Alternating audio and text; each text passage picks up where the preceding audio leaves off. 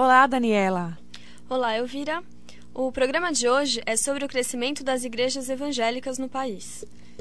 Em 60 anos, a população evangélica cresceu de 3 para 15% em todo o país, segundo dados do último censo IBGE. Das religiões que mais perderam terreno, a católica romana está em primeiro lugar. Passou de 95% dos fiéis do país em 1940 para 74% no ano 2000. Por que a Igreja Católica perdeu tanto espaço? O que leva os fiéis a se converterem às religiões evangélicas? Qual a influência delas na política do país? Antes de chamar nossos convidados, vamos ouvir a entrevista de Elvira Azevedo com o teólogo Frederico Piper. O teólogo conta como as igrejas evangélicas cresceram no Brasil. Vamos acompanhar a reportagem. Em termos de impacto social, qual é a sua visão sobre o crescimento das igrejas evangélicas no Brasil? Hoje, quem cresce são essas igrejas não pentecostais, uhum. que tem a diferença com relação aos pentecostais, que é aquele discurso de uma da teologia da prosperidade, né? Então, querendo ou não, eu acho que eles crescem, acabam crescendo muito aqui por causa dessa carência tem social aqui no Brasil. Tanto é que pega, por exemplo, o Rio de Janeiro é, o, é os lugares onde se, essa coisa da violência aparece com mais força e onde se tem um crescimento maior. Outra coisa, essa questão dos símbolos que eles utilizam, por exemplo, no, dentro dos cultos. Hum. Se a gente for pegar aqui no Brasil colonial, muitos ah, ritos que eles utilizam, né, os símbolos dentro dos cultos, é, eram práticas que se tinha já no Brasil colonial da, de uma religião popular. Então, por exemplo, essa coisa do, do exorcismo era. Você tinha isso no catolicismo popular aqui desde o século XVII. Então, primeiro eles conseguem aliar esse discurso que tem uma base tradicional, assim, no sentido de, uma, de crenças populares e tudo mais, a uma necessidade se tem material. Ali é um discurso que tem um tom capitalista, assim, uhum. a questão do sucesso. O que se observa é que exatamente a ideia é você ganhar para poder exatamente consumir e ter uma vida melhor. Aquela coisa de uma vida pós-morte, ela perde importância para problemas mais imediatos. Paraíso na Terra, né? É. Mas você vê isso como algo bom ou ruim? Se você não paga o respondismo, você tem problemas. Então a ênfase já não é mais, por exemplo, em Deus, mas é no ser humano. Se você não fizer isso, você não é, recebe algo em troca. Você estabelece uma barganha. Aí feito que é a justificação pela fé, né? É, acaba, acaba... sendo colocado de lado. Assim. Algumas coisas positivas que a gente pode destacar é, pega, por exemplo, essas igrejas que têm um foco muito grande na periferia. Uhum. Onde você tem uma ausência do Estado para cumprir uhum. aquilo que deveria cumprir. Então, quer dizer, em muitos aspectos, né, essas igrejas acabam é, atendendo um certo anseio dessas pessoas, é, não só é, com trabalho social, mas anseios espirituais também que a Igreja Católica muitas vezes deixou de lado. Porque a teologia da libertação talvez não atendia anseios espirituais dessas pessoas. O movimento carismático surge exatamente é, diante de um crescimento evangélico, hum. o que aqui no Brasil, pelo menos as pesquisas têm mostrado que não tem dado muito resultado. Porque aqui no Brasil, esse sentimento anticatólico é, muito, é mais forte do que em qualquer outro lugar. Obviamente que investiu nessa questão de meios de comunicação. A Renascer, a Universal, o R. Soares, ele... Eu viro Azevedo para Opinião e Frequência. Bem, para comentar esses assuntos, nós trouxemos o sociólogo Saulo Batista, doutorado em Ciência da Religião pela Universidade Metodista. Olá, professor, tudo bem? Tudo bem. Então, professor, diante dessa entrevista com o teólogo Frederico Piper, nós temos aí várias questões levantadas, né, acerca do crescimento dos evangélicos no país. As principais questões assim levantadas por ele, em primeiro lugar, a questão social. Ele fala que a igreja neopentecostal ela vem atender os anseios sociais né, de um país que tem muitas carências na, na área social. Vem atender também os anseios, digamos assim, uh, espirituais, onde a Igreja Católica falhou. Né? Aí que ele começa a explicar né, é, como que a igreja, as igrejas neopentecostais superaram né, a Igreja Católica no número de fiéis. assim Quer dizer, não superaram, mas elas estão arrebanhando fiéis da Igreja Católica no, no, no Brasil. Então, assim, como o senhor é sociólogo, do ponto de vista, digamos assim, do análise weberiana, assim, Max Weber, como que ele é, essa análise de Max Weber ela se aplicaria aqui no Brasil em termos do crescimento do protestantismo ou não? Como é que o senhor vê? Olha, eu até utilizo muito Max Weber porque eu gosto de construir tipos ideais, ou seja, construir através da empiria, da realidade, dos levantamentos de campo, transformar isso num, num objeto teórico para uma análise. Mas eu, eu preferia é, comentar um pouco sobre o que foi falado pelo Frederico. Hum. É, o crescimento pentecostal é um crescimento decorrente, primeiro, são igrejas da oralidade, do falar, da verbalização. É, quando se ia para uma missa, antigamente era latim, hoje é uma missa em português, mas é algo já estruturado. É, não tem a, a, espontaneidade que existe nessas celebrações dessas igrejas. Tem, ou pelo menos tem menos espontaneidade. Segundo, essas igrejas, qualquer pessoa que ingressa numa igreja dessas pode chegar a ser pastor, e quando é mulher, algumas fazem restrição, mas outras também têm pastoras. Quer dizer, há um acesso, é, um trânsito muito aberto para se tornar é, líder nessas igrejas, coisa que é mais difícil, até porque no catolicismo, tanto para o, o homem como para a mulher, há muitas restrições na sua vida, no, na, na, sua realidade. Não pode o padre não pode casar, Isso. a mulher tem que ficar reclusa, etc. É, é, então são igrejas que têm uma relação muito mais próxima com o cotidiano, com a realidade das pessoas. São também religiões de emoção. Então, tocar no emocional é muito mais eficaz do que trabalhar a questão da lógica, do, do, da razão, enfim. E outra, eles fazem promessas, promessas de prosperidade. Isso não existia no, no, no protestantismo e no pentecostalismo mais antigo, mas isso é o ponto forte dessas igrejas. Como é, ele falou, né, aqui no Brasil vem atender as, as necessidades, os anseios, né, é, sociais, as necessidades, carências sociais que tem no Brasil. Isso. Mas houve um ponto que foi tocado que eu acho que precisa ser melhor esclarecido. É, essas igrejas não resolvem problemas so sociais. Elas até, em parte, elas resolvem é, pessoas que estavam sem sentido, sem razão de viver, algumas que estavam até envolvidas no crime, na droga, etc., elas são recuperadas. Mas é uma recuperação que atinge indivíduos. Hum. As questões estruturais não são resolvidas, porque as questões sociais do Brasil são tão profundas que a solução que é encontrada nessas igrejas é buscar explicações sobrenaturais para questões materiais. Por exemplo, é, atribuir a demônios é, crises conjugais, problemas econômicos, financeiros que as famílias passam, desemprego é tratado como encosto, é tratado é, de forma é, sublimada, como diz um sociólogo italiano, Alberto Melucci. Essas pessoas elas, elas conseguem encontrar essas soluções para esses problemas no, no neopentecostalismo ou não? Algumas sim. Uhum. Algumas sim. Por exemplo, até um, um impacto muito simples é, uma pessoa que não sabia utilizar o seu dinheiro, já pouco, do salário que recebe, ao chegar numa dessas igrejas, elas deixam de fumar e beber. Uhum. Elas passam a estar mais, mais presentes com a família. Uhum.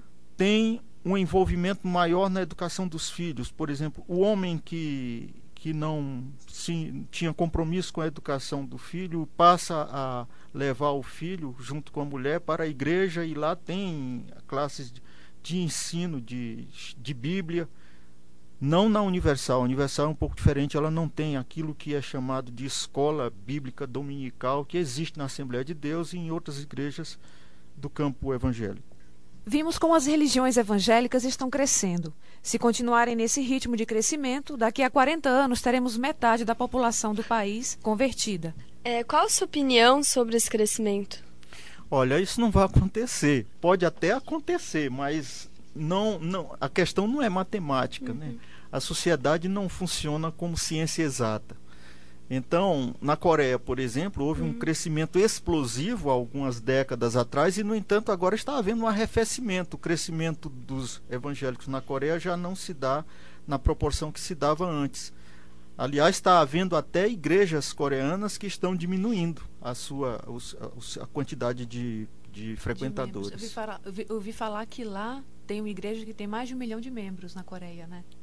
Pois é, é mas esse Cho, né, isso? É, mas esse fenômeno também já tem sofrido um, um, tá um retrocesso. Uma das conversões mais evidentes é que acontece nos presídios. E a repórter Fernanda Ribeiro conversou com a especialista Camila Nunes, que tem algumas observações sobre o que motiva os presidiários a se converterem. Vamos ouvir.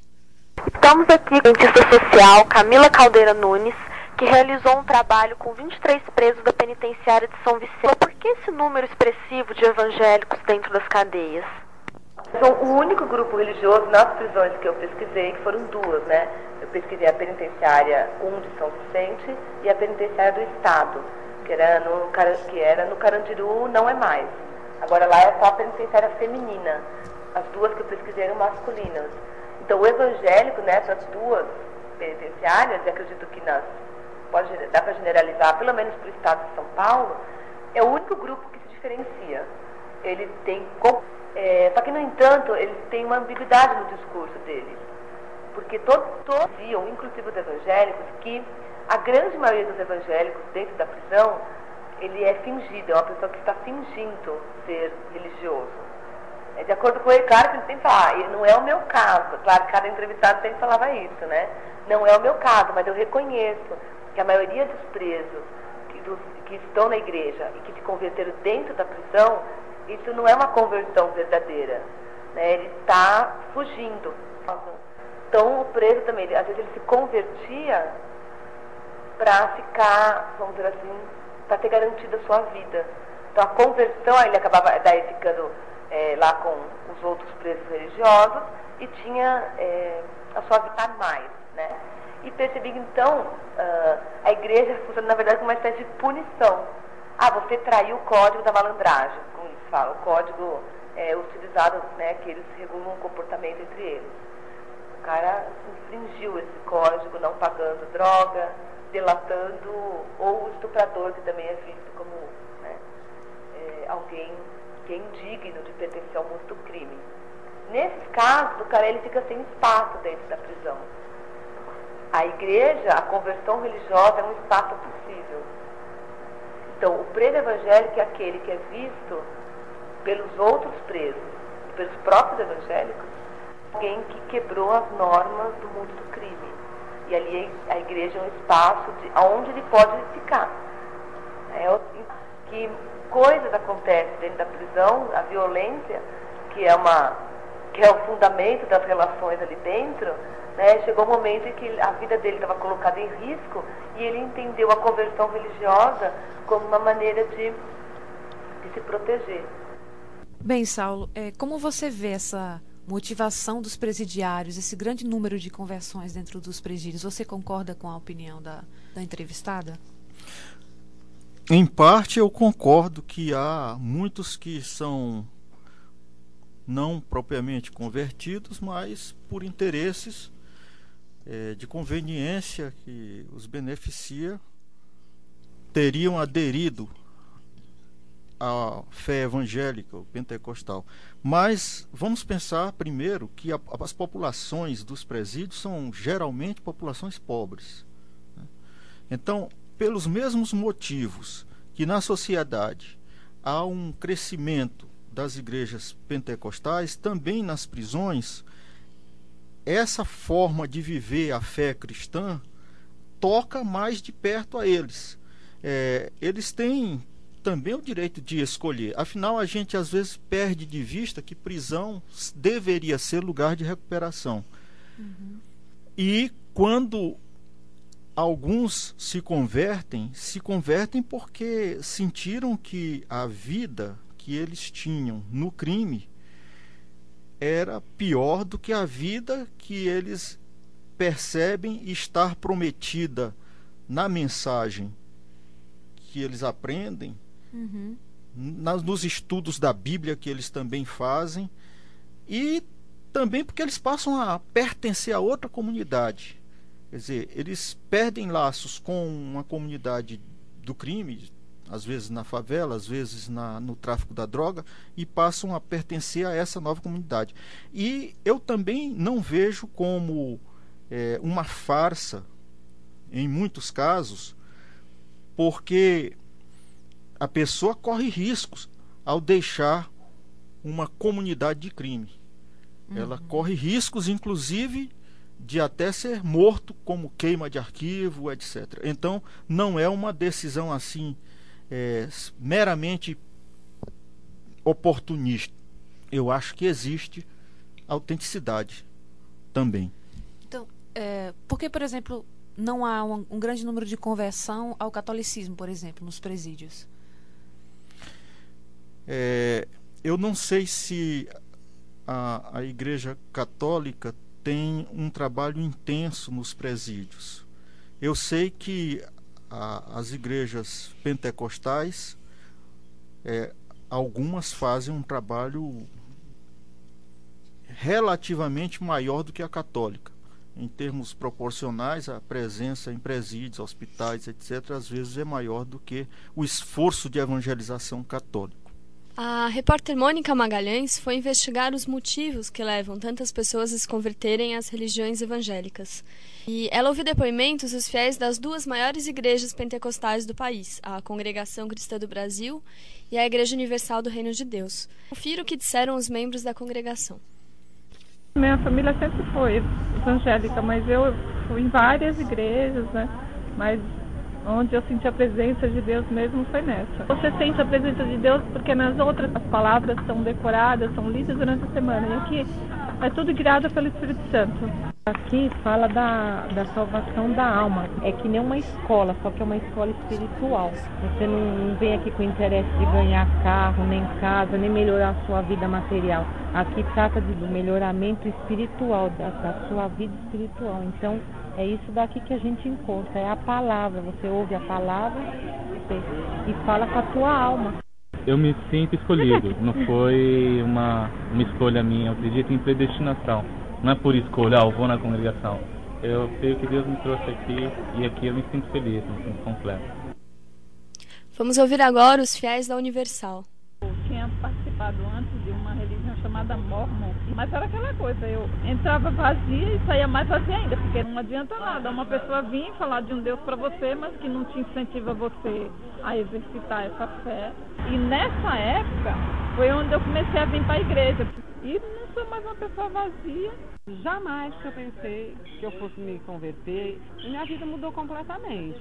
Não adianta você pegar a Bíblia e colocar debaixo do braço deixar de enfeite e nunca lê-la e usar e praticar. Porque o que está escrito na Bíblia é como se fosse para a gente atualmente um manual. Ela que muda toda a essência da coisa, né? É a prática. O pai falou pra mim, né? A igreja católica. E lá eu acho que eles não seguem o que tá na, na, palavra de Deus. A Bíblia diz que a gente não pode adorar outro Deus a não ser o Deus de verdade. Lá eles adoram uma imagem, colocam Nossa Senhora ou uma outra santa por cima de Deus. Ou igual. E isso eu acho que é errado. Tem que adorar Deus em primeiro lugar, acima de tudo. Praticando isso, tenho paz, tenho alegria, tenho força para lutar. Porque eu cheguei na igreja, eu tinha depressão, síndrome do pânico, tentei suicídio quatro vezes usava crack, maconha, cigarro, né? E hoje eu não preciso mais disso, né? De nada disso. Eu me libertei. E isso é referente às orações que a gente recebe, que a gente, entendeu? É a fé que a gente usa, aprende a praticar, entendeu? Desenvolve. Eu não vi isso na igreja católica. Mônica Magalhães, para o Opinião em Frequência. A igreja evangélica, ela tem uma forte influência né, na mudança de hábitos da vida dos seus fiéis a pessoa que tinha determinado vício, ela deixa aquele vício, né? Ela, como as pessoas falaram, elas é, acontecem transformações nas suas vidas. Como o senhor tem uma tem, um, tem uma tese de doutorado, né, voltada para a área da política, a gente quer saber o seguinte: é, se essa influência evangélica no meio político tem esse poder transformador e se tem, por que que nós vemos assim é, tantos escândalos, né? tantos escândalos envolvendo evangélicos no meio político, né? Se por um lado na vida dos fiéis, é como o senhor falou, é um enfoque pessoal, individual. Porém, quando se trata de política, a gente sabe que a coisa muda. Assim, a, a imagem dos evangélicos ela se torna negativa por causa de, de, envolvimento em tantos escândalos. Como o senhor vê essa questão? Bom, os evangélicos, mais especificamente os pentecostais, são novatos na política. Eles passaram de uma atitude de greve social, ou seja, de abstenção total da política. A partir da Constituinte de 1986-87, eles mudaram para uma presença organizada, corporativa, é, com estratégia para entrar na política.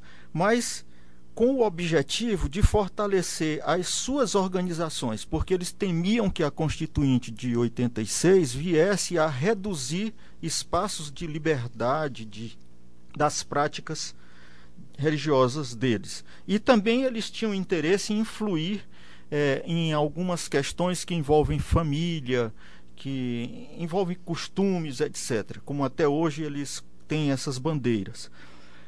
Quando alguém entra no Congresso ou nos parlamentos de, dos estados e até mesmo nas câmaras municipais, vai perceber que ali já tem estruturas arraigadas de poder.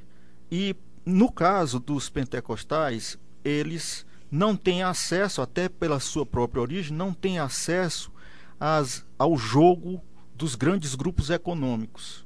Eles ficam formando aquela maioria que é manobrada ora pelo governo, ora pela oposição. Essa maioria, que é o chamado baixo clero no Congresso, em oposição aos cardeais, tipo Sarney, tipo é, outros grandes, é, Antônio Carlos Magalhães, que agora está em baixa, é, Borhaus, etc. Esses são os cardeais. Esses manobram vários. Então, eles terminaram entrando no jogo do clientelismo. Eu voto nessa matéria que o senador Sarney quer, mas o que é que eu vou ganhar em troca?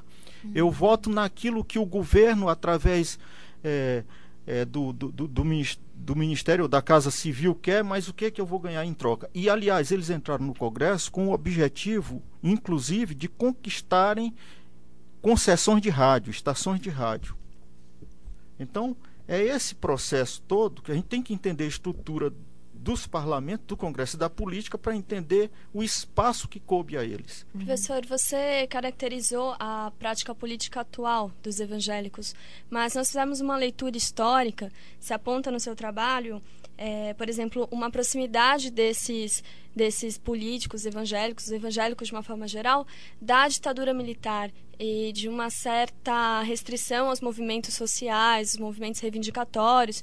E a, a, a ironia seria que eles chegaram ao poder de, de forma mais contundente com a redemocratização. Eles estão agora no poder e, e, você mesmo aponta que eles têm atuado, de certa maneira, na democratização do, da prática política. Então, o, como que a gente pode tecer algumas observações sobre essa, essas mudanças ideológicas desse segmento? O, o Brasil, no, durante o Império, era, era oficialmente católico. A República inicia com a, a República laica, só no papel porque na prática a Igreja Católica, até hoje, se vocês perceberem, a CNBB, a Conferência Nacional dos Bispos do Brasil, se coloca como se fosse consciência do Brasil, o que é uma negação de uma república laica. Os evangélicos não têm um órgão que fale em nome deles com o mesmo peso que uma CNBB tem. E isso a população engole o que a CNBB fala como se fosse voz oficial da consciência brasileira. Pelo menos uma grande parte do Brasil ainda é assim. A visita de um Papa no Brasil é uma coisa que mobiliza de uma forma. Então, eles são, de certa forma, ainda marginais. Uhum. O tratamento que a mídia dá também é um tratamento muitas vezes preconceituoso. Sim. Então, nesse contexto aí, é, eles, quando o regime militar encontrou o abandono da Igreja Católica, porque houve um momento que a Igreja Católica abandonou, naquele momento os evangélicos foram convidados, principalmente os pentecostais, também foram convidados a estarem presentes, eles acharam que aquilo era uma espécie de reconhecimento, de honra, etc. E não tinham uma reflexão política, não participavam dos movimentos sociais, como você falou, porque é, eu tive entrevistando um deputado que ele me disse o seguinte: olha, eu gosto dos partidos de esquerda. Um pastor e deputado do Ceará. Ele disse: Eu gosto dos partidos de esquerda. Mas no momento que houve o chamado escândalo da cueca, aquele, aquele episódio em que o irmão do Genuíno, é, o, o assessor do irmão do Genuíno, que é deputado estadual no Ceará, foi encontrado com dólares numa peça íntima dele, de, de roupa, é, em seguida, na principal praça de Fortaleza, todos os partidos de esquerda fizeram uma mobilização com os homens de cueca ou com a cueca por cima da calça e as mulheres com de calcinha por cima também da calça e com dinheiro, com cópias de dinheiro para fazer aquela mobilização. Então esse pastor da Assembleia de Deus e deputado federal disse: "A minha igreja se escandaliza com essas manifestações. É difícil a gente fazer piquete nas fábricas. Então nós não temos preparação política para os movimentos sociais, até porque temiam, tinham terror do comunismo. E até hoje eles pensam, eles imaginam que ainda pode existir nesses movimentos um resquício do comunismo, que aliás é uma coisa que já ficou até meio folclórica. Mas, por outro lado, eles vão mudando rapidamente. Eles, o, o povo simples, o povo dessas igrejas não é um povo burro, é um povo inteligente. E eles rapidamente estão se politizando. E, por outro lado, nós sabemos que a influência evangélica ela é crescente nos meios de comunicação, principalmente por meio de concessões, que você mesmo pontuou na sua fala, eles se envolveram na, na política até por conta de ganhar mais concessões de rádio, de televisão.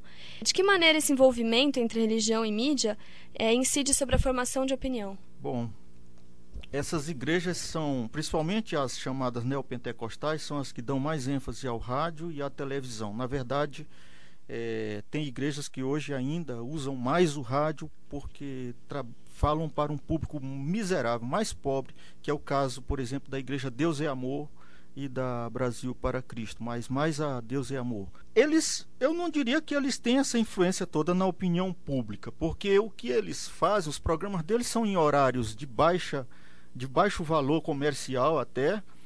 É, eles, eles eles fazem esse, essas programações para atrair adeptos, para sensibilizar pessoas para essas, esses milagres, essas coisas que são até apresentadas nos testemunhos que foram apresentados neste programa. E isso sensibiliza. Então eu não vejo muita a participação deles na formação de opinião.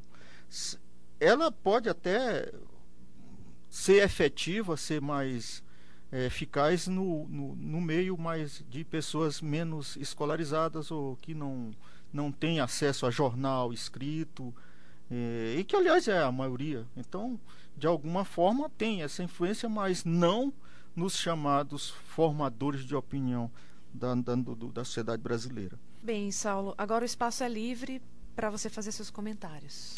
Eu queria falar um pouco ainda sobre política, porque eu realmente estudei foi a presença dos pentecostais e neopentecostais, no caso a Assembleia de Deus e a Universal do Reino de Deus, no Congresso Nacional e fiz uma relação disso com os vícios e virtudes da cultura política brasileira. O que eu encontrei foi os pentecostais e neopentecostais não são melhores nem piores do que os outros políticos eles têm sim um objetivo corporativo de atender às suas igrejas, é, através, por exemplo, das emendas de orçamento, é, aquelas ambulâncias, etc. Aquilo é feito por outros políticos para conquistar votos. Eles também, mas só que eles também aproveitavam para beneficiar a obra social das suas igrejas. Muitos nem viram é, a como a gente diz, a cor do dinheiro das comissões que foram dadas para. Porque os assessores eram que estavam envolvidos. Embora o percentual de, eh, de pentecostais fosse quase metade deles envolvidos com no processo dos, dos sanguessugas, mas muitos nem viram, é, nem foram o que foram assessores que manipularam as emendas. É, agora, essas igrejas, elas têm uns problemas que eu diria na política. São verdadeiros currais eleitorais. Porque elas são autoritárias, igrejas como a Quadrangular, a Assembleia de Deus e a Universal são autoritárias, os membros são induzidos a votar no candidato da igreja, isso principalmente na Universal e na Quadrangular. Quando eles chegam no Congresso, eles trocam de partido como quem troca de roupa, e nisso eles são semelhantes a outros do chamado baixo clero. É, e geralmente partidos que são partidos balcão de aluguel mesmo, legendas que, que são, são várias legendas. O Brasil tem uma liberdade muito grande de se criar partido. É, mas outra coisa, eles são organizados. Quando eles querem fechar a questão numa, em, em algo como, por exemplo, a discussão da união civil de pessoas do mesmo sexo, eles fecham questão e votam.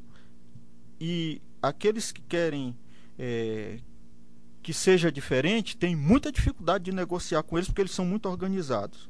Agora, a questão da corrupção, eles estiveram envolvidos em corrupção, mas a sociedade não se sensibiliza, a sociedade brasileira e até a mídia também não contribui para isso. A sociedade não sensibiliza que os maiores problemas são as concessões de telecomunicações, as concessões de pedágio de rodovias, é, as grandes obras que são através desses programas aí que são realmente desvios milionários, e enquanto que eles atuam num varejo que, se somar tudo que houve de corrupção ali, é muito pouco em relação à grande corrupção que se dá no Brasil. Tá, muito obrigada, professor, pela sua participação. Obrigado.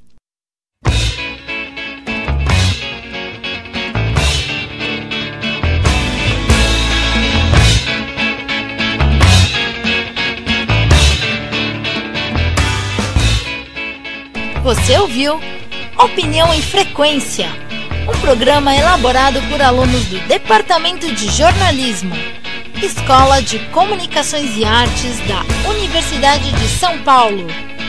Locução: Daniela Larcon e Elvira Azevedo. Reportagens: Mônica Magalhães, Fernanda Ribeiro e Elvira Azevedo. Roteiro: Suei Yamamoto.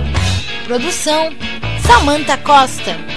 Coordenação: Ana Carolina Iqueda. Trabalhos técnicos: Luciano Maluli e Alexandre Vieira.